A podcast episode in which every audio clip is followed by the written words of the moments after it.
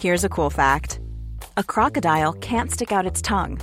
Another cool fact you can get short term health insurance for a month or just under a year in some states. United Healthcare short term insurance plans are designed for people who are between jobs, coming off their parents' plan, or turning a side hustle into a full time gig. Underwritten by Golden Rule Insurance Company, they offer flexible, budget friendly coverage with access to a nationwide network of doctors and hospitals. Get more cool facts about United Healthcare short term plans at uh1.com.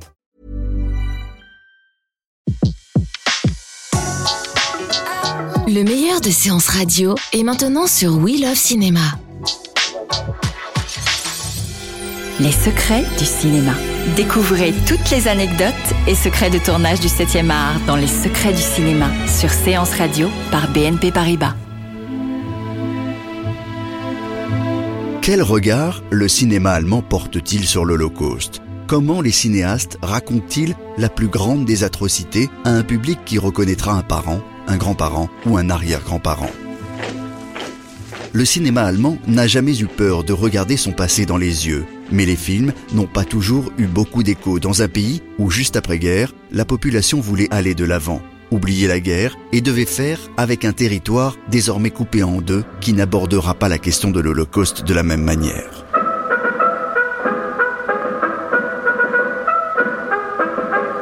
En 1946, le premier film qui sort des studios est-allemands est précisément un film qui aborde frontalement la question de la responsabilité de chaque individu dans la redoutable machine à exterminer qu'a été le nazisme. Le film s'intitule Les assassins sont parmi nous.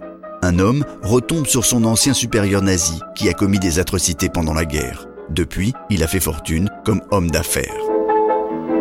Le film a également une valeur documentaire beaucoup de plans ont été tournés en extérieur dans un Berlin dévasté. Les assassins sont parmi nous et d'autant plus remarquable qu'il est signé de Wolfgang Stotte, qui jusqu'ici avait joué dans de très nombreux films de propagande nazie.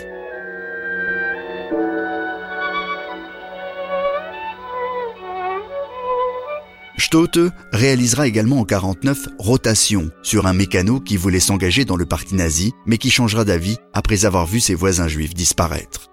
Ces films ont été produits par la DEFA, les grands studios créés en Allemagne de l'Est. Des studios qui n'ont cessé de questionner les spectateurs sur l'intégration des nazis dans la société civile à des postes de haut rang, leur responsabilité dans la machine économique ou au sommet de l'État. Le cinéma est-allemand n'occultera rien. En revanche, de l'autre côté du mur, en Allemagne de l'Ouest, c'est l'impasse totale. Jusque dans les années 60, le sujet n'est pas traité, il est tabou. C'est la télévision qui le fera pour la première fois avec le documentaire Das Dritte Reich, le Troisième Reich, série en 12 épisodes.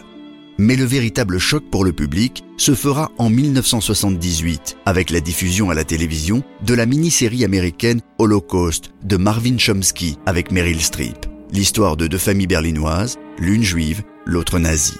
Holocauste a été suivi par un adulte sur deux en Allemagne. Le retentissement sera énorme. À partir de là, les réalisateurs allemands vont s'emparer du sujet et ne vont plus le traiter d'une manière analytique ou factuelle comme dans les documentaires, mais sous l'angle familial et émotionnel comme le fera Volker Schlondorf avec le tambour. Le tambour, c'est celui d'Oscar, un petit garçon qui refusera de grandir. À travers ce personnage est racontée toute l'histoire de l'Allemagne des années 30, la montée du national-socialisme en passant par la guerre, la défaite et la reconstruction du pays. Le tambour sera couronné de la Palme d'Or à Cannes en 1979, ex aequo avec Apocalypse Now de Francis Ford Coppola. Das klingt seriös. Aber Freunde, das sieht sehr kompliziert aus. Das ist es auch. Und das Komplizierteste ist, dass es ganz einfach klingen muss. Edgar Reitz, lui aussi, choisira une famille anodine de Rhénanie pour raconter l'histoire de l'Allemagne des années 20 aux années 80 dans Heimat, série en 11 épisodes diffusée en Allemagne mais sortie sur grand écran en France en 1985. Au fond, il y a eu deux types de films. Les films sur la famille, l'autre genre, ce sont les films sur Hitler, et ils ont été nombreux. Messieurs, le Führer L'un de ceux-là s'appelle La chute, Der Untergang de Olivier Hirschbiegel sorti en France en 2005.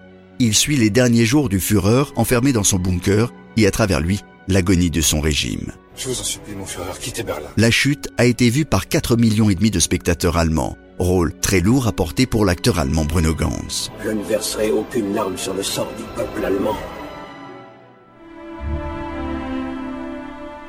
Le cinéma allemand des années 2000 a produit plus que jamais auparavant des films sur ce sujet. Parmi ceux-là, La rue des Roses de Margaret von Trotta, sorti en 2004. Le film raconte la résistance de ces femmes allemandes qui avaient épousé des juifs et qui manifestèrent rue des Roses à Berlin, des couples mixtes que le régime nazi a évidemment voulu briser. Sur le sujet de la déportation, Volker Schlondorf a réalisé en 2004 Le neuvième jour, d'après l'histoire vraie d'un prêtre libéré du camp de Dachau pour convaincre l'église luxembourgeoise de changer de politique vis-à-vis du régime nazi. De son côté, Mark Rothmund, en 2006, retracera le portrait et l'exécution de Sophie Scholl, résistante allemande qui voulait alerter les étudiants munichois contre le projet de guerre totale du régime nazi. À l'issue de trois jours d'interrogatoire, elle sera guillotinée en 1943. Le labyrinthe du silence est le dernier film en date qui questionne le passé de l'Allemagne nazie. Le réalisateur Giulio Ricciarelli raconte l'obstination qu'il a fallu à un jeune procureur allemand dans les années 60 pour poursuivre les anciens SS qui avaient administré, contrôlé et exécuté des milliers de juifs à Auschwitz. Épisode auquel ne voulait toujours pas croire la population allemande dans les années 60, comme le raconte le cinéaste.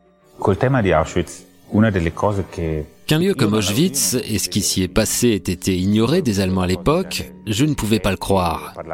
Ensuite, on a fait des recherches, j'ai parlé avec des historiens. C'est là que je me suis rendu compte que c'était une histoire dont personne n'avait été informé dans les années 50. Et pour moi, c'était comme un deuxième acte de négation. Le labyrinthe du silence, sorti en avril 2015, met une nouvelle fois l'Allemagne face à son passé, 70 ans après l'horreur. C'était Les secrets du cinéma sur Séance Radio, la radio de tous les cinémas par BNP Paribas. Retrouvez l'ensemble des contenus séances radio proposés par We Love Cinéma sur tous vos agrégateurs de podcasts.